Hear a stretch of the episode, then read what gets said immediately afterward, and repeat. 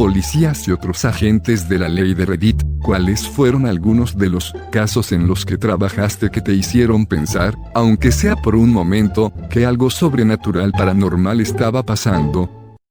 Antiguo paramédico bomberos aquí. Una noche recibimos una llamada para hacer un chequeo de bienestar a alguien que marcó el 911 pero no respondió a la operadora. Llegamos a la dirección y la casa se ve perfectamente pintoresca y una ancianita nos saluda en la puerta. Le preguntamos si sabía quién hizo la llamada pero nos dijo que vivía sola desde que su marido murió. Apenas llegamos a la estación antes de que nos llamaran de nuevo, la misma dirección que antes. Así que volvimos a salir, hablamos con la anciana otra vez, y nos vamos otra vez. Y justo cuando regresamos a la estación, la misma llamada, la misma dirección, sin respuesta. Volvemos a salir, creyendo que la anciana debe haberse confundido, pero esta vez, cuando llegamos a la entrada, la anciana no estaba en la puerta para saludarnos. No hubo respuesta en la puerta, pero estaba abierta. Echamos un vistazo dentro para ver que la anciana estaba en el suelo y no respiraba. Nos apresuramos a ayudarla y la llevamos a un hospital en condiciones estables. Cuando se despertó en la ambulancia todavía afirmaba que nunca nos llamó, y que llegamos, casi inmediatamente después de que se hubiera caído. Estaba a 15 minutos en coche de su casa desde la estación. Antes de ser admitida en el hospital, me pidió a mí y a otro paramédico que le lleváramos agujas de tejer y una bolsa de ropa al hospital. Me ofrecía recoger sus cosas porque tenía una amiga que vivía en esa zona y de todas formas íbamos a pasar el rato. Recogí a mi amiga y conduje hasta la casa de la señora. Corrí dentro para coger la bolsa y tejer las cosas mientras mi amigo se sentaba en el coche, pero justo cuando me iba, juro que sentí una mano en mi espalda y escuché una voz que decía gracias. Cuando volví al coche mi amigo me preguntó comillas por qué el marido de la señora no podía llevar sus cosas al hospital le expliqué que su marido estaba muerto, pero cuando dije que mi amiga dijo pero vi a un viejo en la ventana, me sonrió y me saludó. Al principio me negué a creer en nada sobrenatural, así que llamé a la policía y les pedí que hicieran un barrido de la casa, Pensé que era un ocupa, no había nada fuera de lo normal, y no había nadie dentro. Más tarde llevé a mi amigo a visitar a la señora. Empezó a describir al viejo que estaba en la ventana, pero la anciana casi inmediatamente empezó a llorar y dijo ese es mi Harold. Obligatorio no es mi historia, pero cuando leí esto pensé que estaba bastante jodido. Una anciana llamó al 911 y pidió que enviaran algunos policías a su casa porque vio una figura oscura acechando en su patio trasero. Vivía sola por la noche y no se sentía segura mirando a alguien por su ventana. Cuando los policías llegaron, la puerta estaba abierta. Entraron y encontraron a la señora sentada frente a la ventana y fueron a revisar el patio trasero. No había señales de que alguien intentara entrar y no faltaba nada. Tenía unas vallas muy altas que rodeaban su propiedad, haciendo casi imposible que alguien entrara en ella. Sin embargo, encontraron huellas en el interior de su casa. Era muy posible que hubiera dejado la puerta sin cerrar y no estuviera mirando afuera, sino más bien a un reflejo de alguien dentro de su casa, detrás de ella. El que entró vio una bonita casita con la puerta abierta, en cuanto entra es saludado por la vista de una frágil anciana mirando por la ventana trasera, silenciosa y quieta, a juzgar por los pasos, parece que se ha largado de allí. El paramédico aquí, una vez tuvo una llamada en nuestro centro comercial local. Apareció y un niño de 8 años tenía problemas respiratorios. Su madre, tía y prima acababan de ser sorprendidas robando y era tarde en la noche. Asumimos que el problema respiratorio era inducido por el estrés. Una vez que llegamos a la parte de atrás de nuestra unidad nos miró a mi compañera y a mí a los ojos y nos dijo que vivía en un mal lugar. Dijo que vivía con demonios y no te miento, como describió a los demonios, su ritmo cardíaco se desplomó a 90 B grande PM a 45 B grande PM en cuestión de segundos. Mi compañero y yo nos miramos e inmediatamente comenzamos a tratar de aligerar el ambiente y a prepararnos para un código. Ella terminó estando bien. Nunca olvidaré esa experiencia. Edición, sí, una vez que la tuvimos estable, la policía se involucró definitivamente. Mi médico también contactó con el CPS. Mi abuelo era un río en Vietnam, básicamente el tipo que le decía al piloto a dónde ir y lo que tenía por delante. Un día él y su equipo están terminando una misión, y uno de sus compañeros en otro barril de avión les pasa por encima. Luego desciende a las nubes. Nunca las volvieron a ver simplemente desapareció. Buscaron durante semanas, pero no hay lugar del accidente, ni comunicaciones, nada. Solo puff, se fue. Edición, mierda, esto explotó. Para aclarar, fue un balanceo aéreo, no un balanceo de barril. Lo siento, estaba cansado, y volvían a casa de una misión, estaban sobre territorio amigo cuando él desapareció. Estaban sobre la línea de nubes, así que mi abuelo no está seguro de dónde estaban exactamente cuando desapareció. Cuando estaba en Afganistán de guardia, me volví para ver esta enorme pantera en medio de un campo de cultivo. La cosa debe haber tenido 30 pies de largo. Mi corazón empezó a latir como loco y casi lo comuniqué por radio. Entonces me di cuenta de que mi se eliminó la percepción de profundidad y estaba viendo un gato normal a unos 5 pies delante de mí en la cornisa de la caseta de guardia.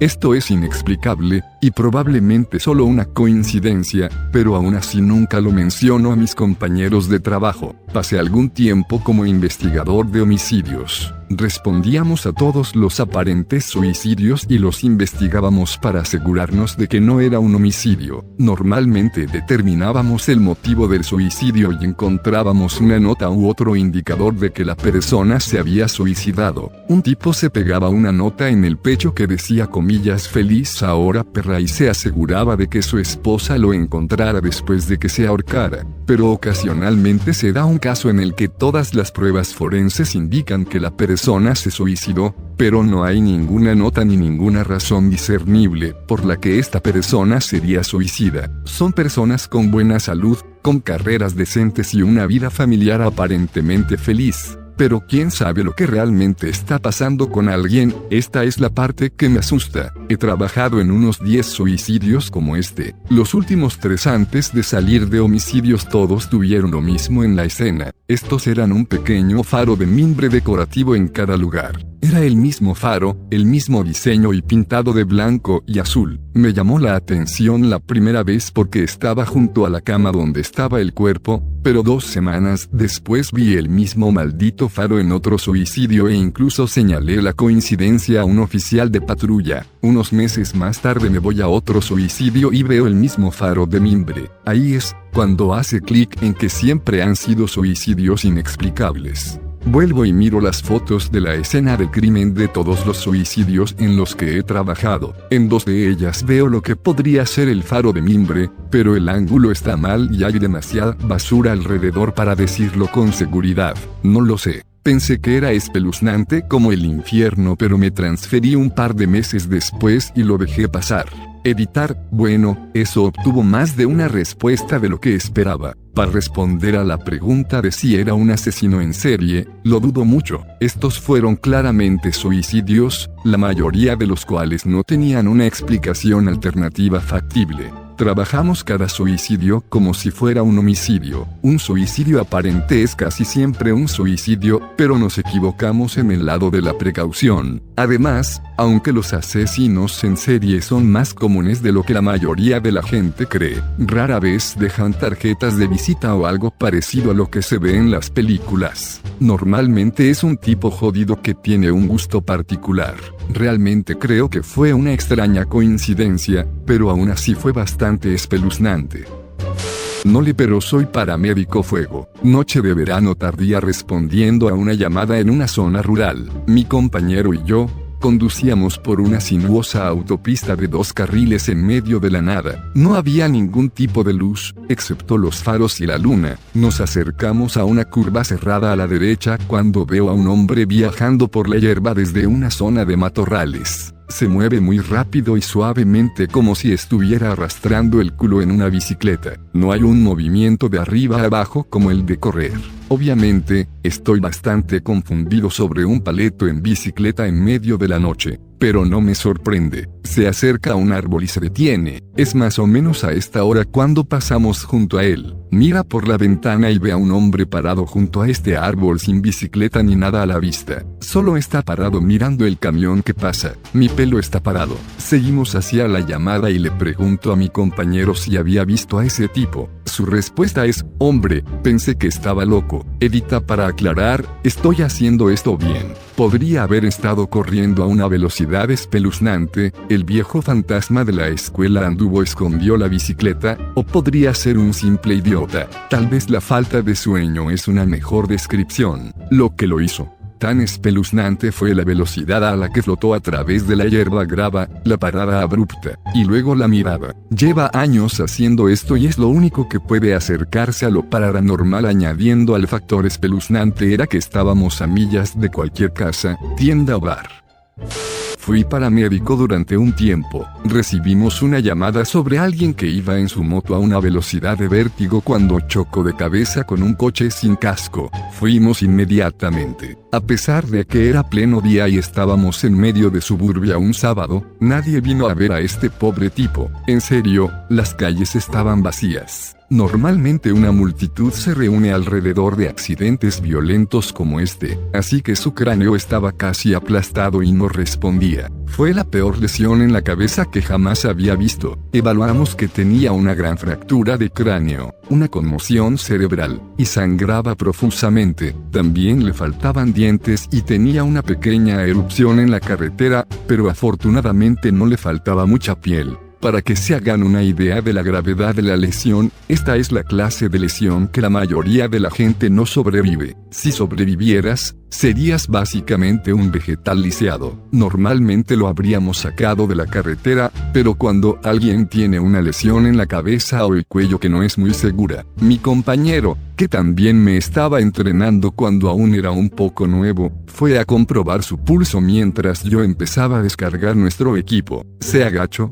tomó el pulso durante un rato, y luego se levantó y abrió la boca para decir algo. De repente, el tipo saltó, no usó sus brazos para levantarse, solo saltó a sus pies. Nos asustó a los dos. Nos miró, sonrió, e intentó agarrar su bicicleta. Tratamos de detenerlo, pero no queríamos exactamente luchar con él en el suelo dada su condición. Se aleja de nosotros y se escapa al bosque sin su bicicleta. Mi compañero estaba aún más incrédulo, que yo. Se quedó mirando donde el hombre había huido, con la boca abierta. Luego se volvió hacia mí y murmuró, no tenía puto pulso. Hombre le pregunté si estaba seguro y juró de arriba a abajo, que el motociclista estaba clínicamente muerto. Contactamos a las autoridades para que nos ayudaran y enviaron un equipo de búsqueda y rescate al bosque. No sé si lo encontraron o no, porque normalmente no obtenemos mucha información sobre los pacientes después de que van a los profesionales. Tengan en cuenta que esto era el Pine Barrens, así que tenían mucho terreno que cubrir.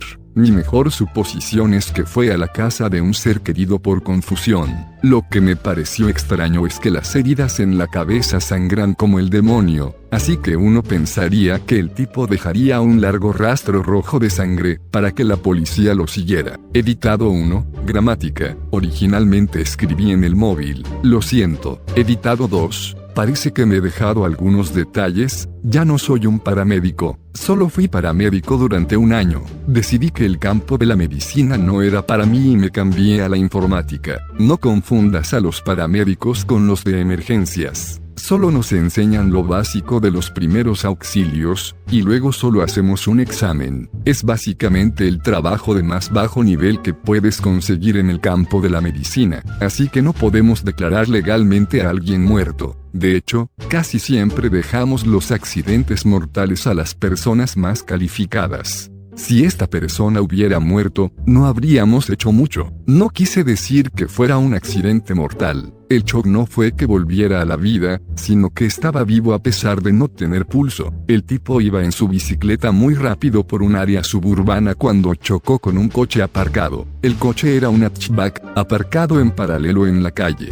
La casa en la que estaba aparcado el coche fue, presumiblemente, quien nos llamó, pero por cualquier razón la gente parece pensar que puedes llamarnos y acabar con ello, aunque fue un poco fuera de lo común que nadie pareció notar que había ocurrido un accidente. No tengo ni idea de lo que le pasó al tipo. Las lesiones en la cabeza suelen hacer que la gente se vuelva violenta y poco cooperativa, pero hay que tener mucho cuidado con ellos, porque mover demasiado la cabeza o el cuello puede causar daños en la columna. Cuando se levantó nos tomó por sorpresa, y no ayudó que se moviera muy rápido. Mientras intentaba agarrar su bicicleta, mi compañero intentó agarrar su brazo. Rápidamente se escabulló y corrió. Inmediatamente nos pusimos en contacto con las autoridades y les dijimos, Llegaron, les dijimos lo que sabíamos, y luego enviaron un pequeño equipo a buscarlo. Me imagino que lo encontraron, porque claramente nunca fue reportado como desaparecido. Si lo hubiera hecho, me imagino que la noticia se hubiera precipitado. A los primeros en responder nunca se les da realmente información sobre un paciente después de hacer su trabajo,